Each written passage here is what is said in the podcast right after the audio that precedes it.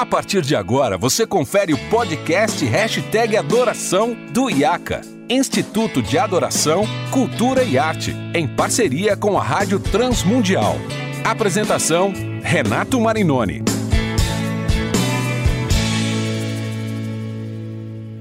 Olá, seja muito bem-vindo ao podcast Hashtag Adoração. Para você que está chegando aqui pela primeira vez, eu sou Renato Marinoni e esse é um podcast produzido pelo IACA, Instituto de Adoração, Cultura e Arte, e pela Rádio Transmundial.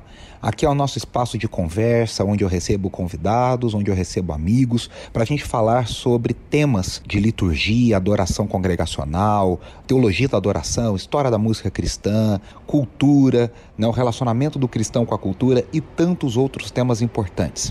Hoje é o nosso episódio número 95 e eu já quero aqui pedir a sua ajuda nessa terceira temporada do Hashtag Adoração para você compartilhar esse episódio com quem ainda não nos ouviu, com quem ainda não nos conhece. Você pode compartilhar o link de todas as plataformas de streaming e você pode compartilhar também o link do site da Rádio Transmundial para que uh, mais amigos e mais pessoas se juntem a nós nessa conversa tão bacana e tão edificante. Nós, aqui na terceira temporada do Hashtag Adoração, temos trabalhado um tema que é o que a igreja deve cantar. E nós começamos respondendo essa pergunta dizendo com meu amigo Vitor Fontana que às vezes cantar a Bíblia não é suficiente, ou seja, a Bíblia precisa ser bem interpretada e bem aplicada. E no último episódio nós falamos com meus amigos Fábio Sampaio e Julinho, né, o Júlio da banda Purples, sobre a importância de cantar sobre Deus, os atributos de Deus, quem Deus é, entendermos quem Deus é e refletirmos isso nas nossas canções. E hoje eu quero, de uma forma bem especial, um episódio diferente, eu quero fazer algumas recomendações, analisar alguns álbuns, analisar algumas canções, dar dicas de livros para responder essa pergunta dizendo que a igreja precisa precisa e deve cantar sobre Jesus. Às vezes isso parece algo muito óbvio, né? Claro que a igreja vai cantar sobre Jesus, a igreja é de Jesus. Sim, é verdade, mas a gente aborda esse tema de uma forma superficial e de uma forma às vezes inadequada, né? E eu quero então pensar com você, indicar algumas coisas, indicar alguns trabalhos para a gente pensar junto sobre como a igreja pode cantar sobre Jesus. A primeira coisa que eu quero dizer aqui é que cantar sobre Jesus é a marca distintiva da igreja cristã. Né? O povo de Deus no Antigo Testamento cantava sobre a criação. Vamos pegar os Salmos, por exemplo, o grande cancioneiro de Israel, né? Os Salmos são as canções do povo de Israel. Quais são os temas principais dos Salmos? Os Salmos falam sobre Deus como Criador, os Salmos falam sobre Deus como Redentor de Israel, aquele que libertou Israel do Egito, aquele que é o refúgio e fortaleza de Israel né? E os salmos falam da perspectiva do salmista, muitas vezes cansado, muitas vezes aflito, muitas vezes em, em situações difíceis, uh, buscando a sua esperança no Senhor. E nós percebemos que o apóstolo Paulo, quando fala para a igreja que a igreja deveria ser uma igreja que canta né, lá em Colossenses 3,16 em Efésios 5, 18 19, nós percebemos que o apóstolo Paulo fala que essa igreja deve cantar salmos. Então, a igreja deve continuar cantando sobre o Deus Criador, sobre o Deus Redentor e os atributos de Deus e o Deus que é consolo e refúgio nos dias difíceis, nos dias de aflição. Mas o apóstolo Paulo também diz que essa igreja deve cantar hinos e quando a gente tenta entender o que são esses hinos, né, há muito debate teológico, há muito debate dos comentaristas, dos tradutores bíblicos e de teólogos sobre o que significa essa classificação de Paulo em Colossenses 3,16 e Efésios 5, 18 e 19, dos salmos, hinos e cânticos espirituais. Mas a gente percebe já no Novo Testamento que provavelmente esses hinos são hinos chamados cristológicos, ou seja, a igreja agora canta, lembrando que a igreja no seu início é principalmente formada por judeus, né, que agora entendem que Jesus é o Messias prometido a Israel e essa mensagem se espalha também em terras gentílicas e aí os gentios também são agregados, são enxertados, como diz o apóstolo Paulo em Romanos 11, no povo de Deus, né? E agora são um só povo, fazem parte de um só povo. Mas esse povo, essa comunidade de Jesus quer cantar sobre Jesus. Quer cantar agora sobre a vida e obra de Jesus, quer cantar sobre o que Jesus fez, sobre o que Jesus ensinou, sobre o que ele representa agora para o seu povo. Por mais que a gente tenha alguns salmos messiânicos, entre eles o Salmo 2, o Salmo 22, esses salmos ainda traziam profecias, traziam uma coisa meio de forma velada, né? E agora a igreja quer cantar de forma clara o que Jesus significa. Nós vemos isso em alguns textos do Novo Testamento, né? Como que a igreja já a maioria dos comentaristas entende que esses textos são hinos da igreja primitiva que foram inseridos no texto bíblico e como a igreja pode cantar e como a igreja pode, ao longo das eras, replicar esses cânticos que surgiram lá na igreja primitiva. Nós temos aqui o exemplo de Colossenses 1, texto belíssimo.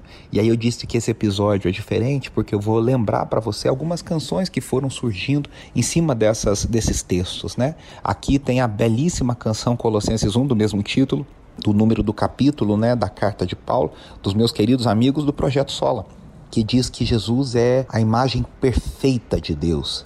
Ele é o esplendor da criação, ele é a primazia, ele tem a primazia de todas as coisas.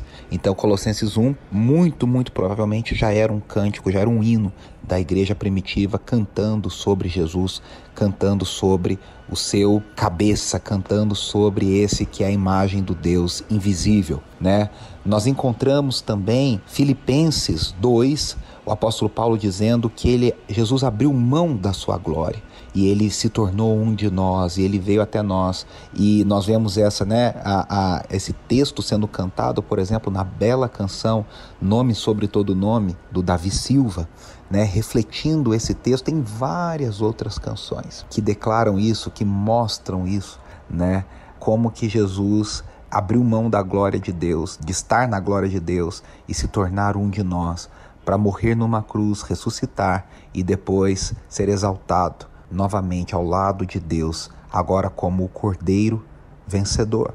Aliás, eu aproveito para indicar aqui o belo trabalho do meu amigo Marco Teles Belo Rubi, que gravou uh, um projeto com essas canções do Novo Testamento, com esses hinos da igreja primitiva. O projeto se chama Doxologia Primitiva e ele canta desde o Magnificat, do Benedictus, né, o Cântico de Maria, o Cântico de Zacarias, mas ele vai cantando todos esses trechos também do Novo Testamento que são canções da igreja primitiva que exaltam a Cristo Jesus.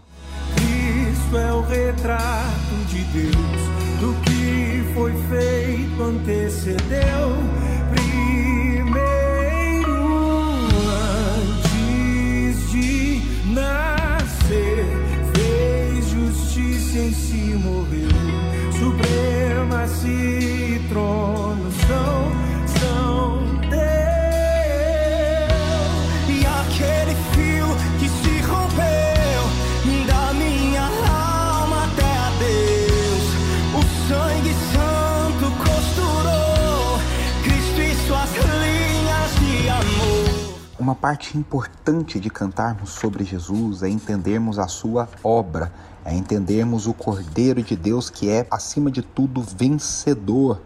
E por isso, né, que ele é digno de receber toda a glória e toda a honra, ou seja, ele foi tentado, ele foi provado, ele venceu a morte, ele ressuscitou e agora por isso ele tem o direito de receber a adoração dos habitantes da terra. Ele, ele recebe a adoração dos remidos. E aí nós encontramos isso em Apocalipse, essa, essa adoração que acontece na Nova Jerusalém, que não é uma adoração futura, é uma adoração que já acontece na eternidade. Né? Nós vemos em Apocalipse 4 e 5, Apocalipse 15, né? os remidos diante do trono do Senhor, adorando ao Senhor Jesus, o Cordeiro de Deus, pela sua obra, pela sua vitória, por tudo que ele conquistou. Né? Apocalipse 15, a partir do versículo 4, diz: Grandes e maravilhosas são as tuas obras, Senhor Deus Todo-Poderoso. Justo e verdadeiro são os teus caminhos, ó Rei das Nações. Quem não te temerá, ó Senhor? Quem não glorificará o teu nome? Pois tu somente és santo. Todas as nações virão à tua presença e te adorarão, pois os teus atos de justiça se tornaram manifestos. Aqui eu quero fazer uma observação. Primeiro que esse texto foi musicado pelo grande Jorge Heder, gravado por Vencedores por Cristo em Louvor 5 com a canção Rei das Nações. que há tantos anos faz parte do nosso cancioneiro.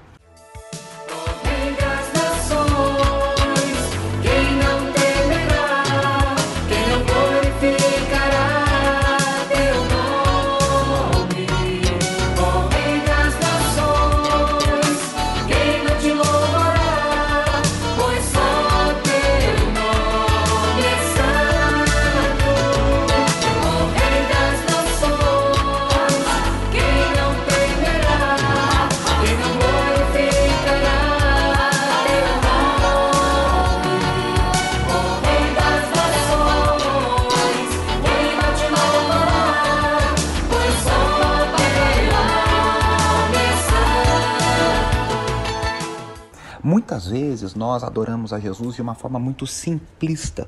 Nós adoramos a Jesus rimando Jesus com cruz e a gente não sai muito disso e a gente fala Jesus é legal, Jesus é bom, Jesus é isso, mas nos falta vocabulário para entendermos quem é Jesus, a pessoa de Jesus, a riqueza da pessoa de Jesus. E aqui, meus irmãos, eu quero indicar para você dizer para você: você precisa se aprofundar na beleza e na unicidade da pessoa de Jesus. A pessoa de Jesus é única. Jesus é uma pessoa única na história, Jesus é um ser único no universo e nós precisamos descobrir e redescobrir sempre a profundidade e a beleza que há na pessoa de Jesus. E para isso, graças a Deus, a gente tem muitos recursos disponíveis, a gente tem muitos livros disponíveis, a gente tem muitos sermões disponíveis que você pode ouvir, livros que você pode ler para descobrir sobre a beleza de Jesus e a profundidade da obra de Jesus. Eu quero indicar alguns aqui para você eu gostaria de indicar um livro que me marcou profundamente, na verdade, dois livros do grande autor estudioso do Novo Testamento, talvez o maior estudioso de Novo Testamento vivo na atualidade, que é o bispo N.T. Wright. Dois livros publicados pela nossa parceira editora Thomas Nelson, que são Como Deus se tornou rei e o Simplesmente Jesus. Aqui você vai ver o N.T. Wright se aprofundando em aspectos sobre a pessoa de Jesus, o que ele significa, como ele personifica a missão de Israel e como ele conquistou os poderes desse mundo e como ele tomou o senhorio do mundo nas suas mãos. O que significa isso a tanta profundidade? Tanta profundidade. Aqui eu falo como líder de louvor, mas aqui eu falo como pregador também. E o líder de louvor, o compositor, ele nada mais é o Vitor Fontana. Há dois episódios atrás deixou isso bem claro. Se você não ouviu, ouça lá. Ele é um pregador também. Ele parte da mesma arte, né? É, quanta riqueza há quando nós entendemos esses pilares do que a obra de Jesus significou, do que sua morte significou, do que a sua encarnação significou. E muitas vezes a gente não entende porque Jesus se encarnou, porque ele viveu entre nós, porque ele precisou morrer na cruz, o que a morte na cruz significou. Então há muita, muita, muita riqueza. Um outro livro que eu gostaria de indicar para você uh, entender, por exemplo, a beleza de como o Antigo Testamento já anunciava a Jesus e como a, a vinda de Jesus, a sua morte, a sua ressurreição, elas trazem a verdade que foi estava oculta durante tantos, tantos séculos. Eu quero indicar o livro As Escrituras Dão Testemunho de Mim, das edições Vida Nova, organizado por D.A. Carson e tem capítulos de vários autores e teólogos muito importantes, mostrando como Jesus cumpriu também as Escrituras que falavam sobre ele desde o Antigo Testamento. Um outro livro impactante, maravilhoso sobre a obra de Jesus é do grande teólogo inglês John Stott, chamado A Cruz de Cristo, publicado aqui no Brasil pela editora Vida. Também fala sobre o que a cruz de Cristo significa. Ou seja, nós precisamos, eu estou dando aqui só alguns exemplos de alguns livros, nós temos tantos bons livros que falam sobre a vida e obra de Jesus e como a gente pode olhar para isso e se inspirar e falar mais do que o óbvio, né? Como a gente pode falar com profundidade, como a gente pode falar com beleza, né? Eu me lembro da canção Alguém como eu do Estênio Márcios, que talvez fale sobre a humanidade de Jesus e como as naturezas de Jesus se, se relacionam, né? As duas naturezas de Jesus, a natureza divina e a natureza humana, mas nessa canção do Estênio Márcio chamada Alguém Como Eu, como ele com tanta beleza e com tanta poesia consegue descrever como Jesus era plenamente homem. Entra, mestre, descansa um pouco Estás cansado, estás sedento e rouco.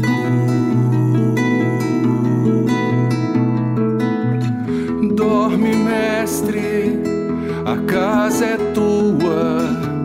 Já fechei porta e janela pra rua. Então, esse é um grande desafio para nós cantarmos a beleza de Jesus, a profundidade da sua obra, a profundidade da sua encarnação, entendermos o que elas, a encarnação, a crucificação, a ressurreição, significam de forma verdadeira e profunda. A gente tem tantas canções na história da música cristã contemporânea brasileira que marcam pela beleza e profundidade que falam sobre Jesus. A gente tem a Demar de Campos gravando lá no meio da década de 90 a canção O Nome de Jesus. E ele diz: O nome de Jesus é poderoso, o nome de Jesus é sobre todos, o nome de Jesus sara os feridos, o nome de Jesus levanta os mortos. O nome de Jesus é poderoso.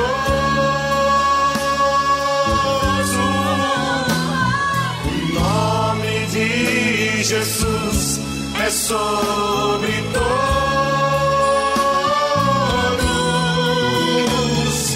Nome mais doce, nome mais lindo, nome sublime. É o nome, é o nome de Jesus. E aí eu queria destacar o trabalho de um compositor e como ele fez isso maravilhosamente bem, que foi o Daniel Souza, do Frutos do Espírito. Ele tem uma canção junto com Asaf Borba que chama Jesus é o Rei da Glória, que faz a junção de textos do Antigo Testamento, principalmente o Salmo 24, né, que diz: Levantai, ó portas, as vossas cabeças, para que entre o Rei da Glória. E aí ele faz junção, a junção desse texto com o cumprimento de textos do Novo Testamento. Ele diz: Todo o poder te foi dado nos céus e na terra, né, manifestado em carne, justificado em espírito. Ah, então ele vai trazendo esses textos do Novo Testamento e ele diz: Levantai, ó portas, as vossas cabeças, levantai os portais eternos, para que entre o Rei da Glória. Quem é este o Rei da Glória? Ele é Jesus, Jesus, Jesus. Né? E o Daniel tem dois trabalhos sobre a pessoa de Jesus e nos mostram qual é a riqueza que nós podemos falar da pessoa de Jesus. O Daniel tem um trabalho chamado Centralidade. E ele fala sobre a pessoa de Jesus de formas tão belas e tão profundas e ele vai abordando vários aspectos da obra de Jesus. Esse trabalho é de 2006, é o volume 5 do Frutos do Espírito. E ele começa dizendo que nós somos salvos pela graça, mediante a fé.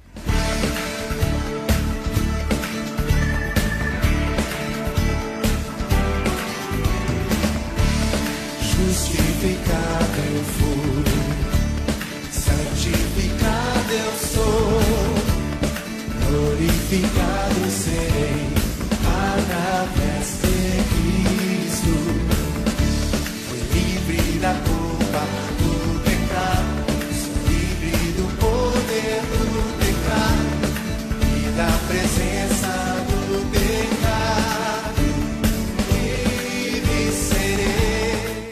Depois ele começa a falar que o Cordeiro é digno, o nome dele é santo. E aí ele começa a falar sobre o que significa a obra de Jesus nos últimos dias, a inauguração dos últimos dias, do Espírito derramado, da apostasia, da rebelião, mas o que significa ser o povo de Jesus nesses últimos dias. E aí ele faz uma regravação sobre Jesus é o Rei da Glória, né? essa canção que eu acabei de dizer.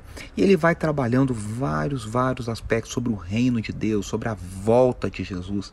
Ele encerra dizendo Maranata, né? Ora vem, Senhor Jesus. Mas ele também tem um álbum maravilhoso, ah, lançado em 2004, que é da série Discípulos, que ele fala a vida, a obra e a ordem do Senhor Jesus. E aí ele começa de uma forma muito bela, dizendo: Jesus é eterno. Jesus existia desde a eternidade. E aí ele se torna homem, aí ele canta sobre a encarnação.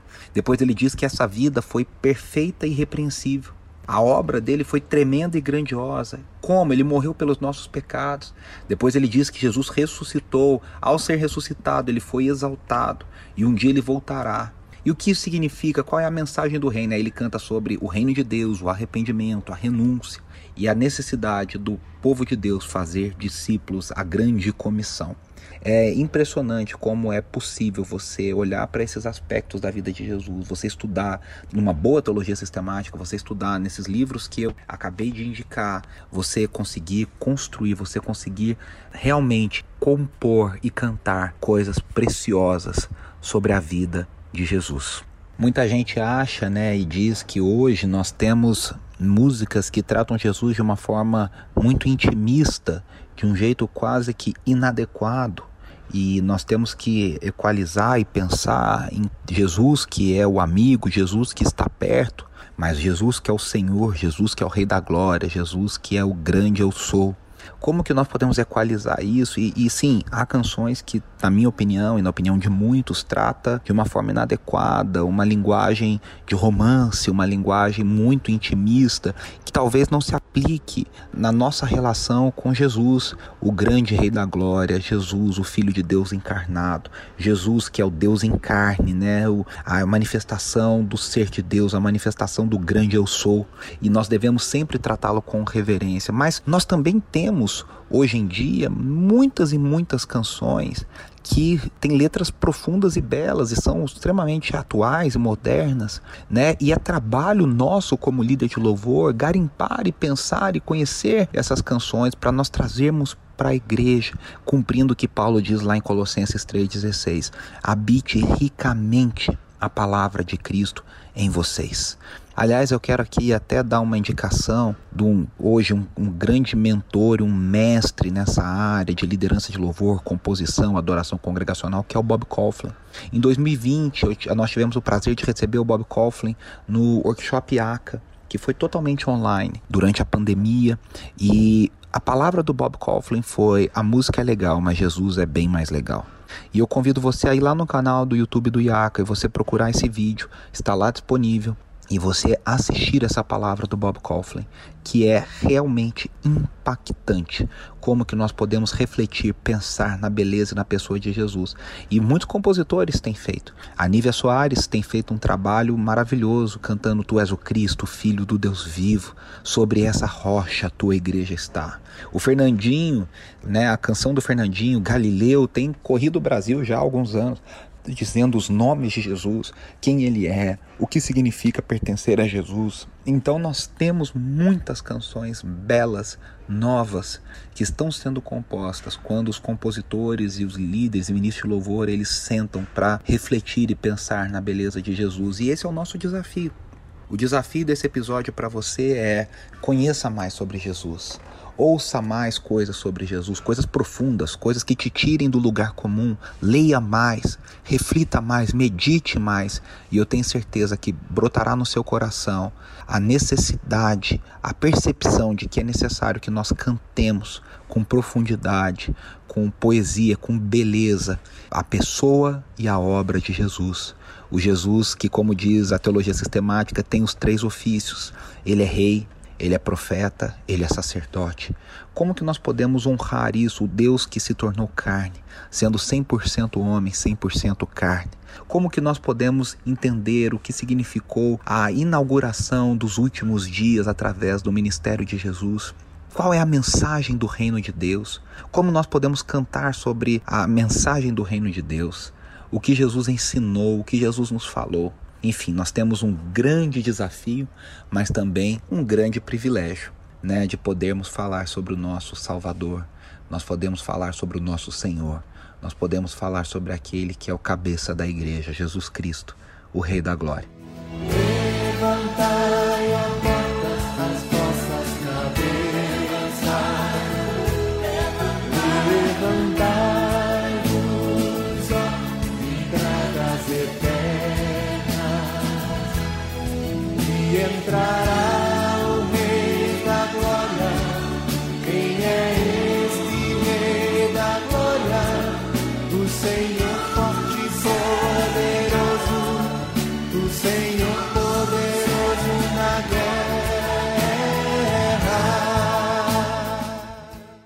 compartilho com você esse desafio. Espero que você tenha gostado dessas dicas, espero que você tenha gostado dessas dicas de livros, dicas de projetos, discos, né, os antigos discos para você ouvir.